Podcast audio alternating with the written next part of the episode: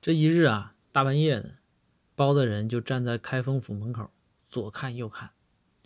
这公孙走过来啊，就问大人说：“大人，说您这干什么呢？”包大人一脸深沉。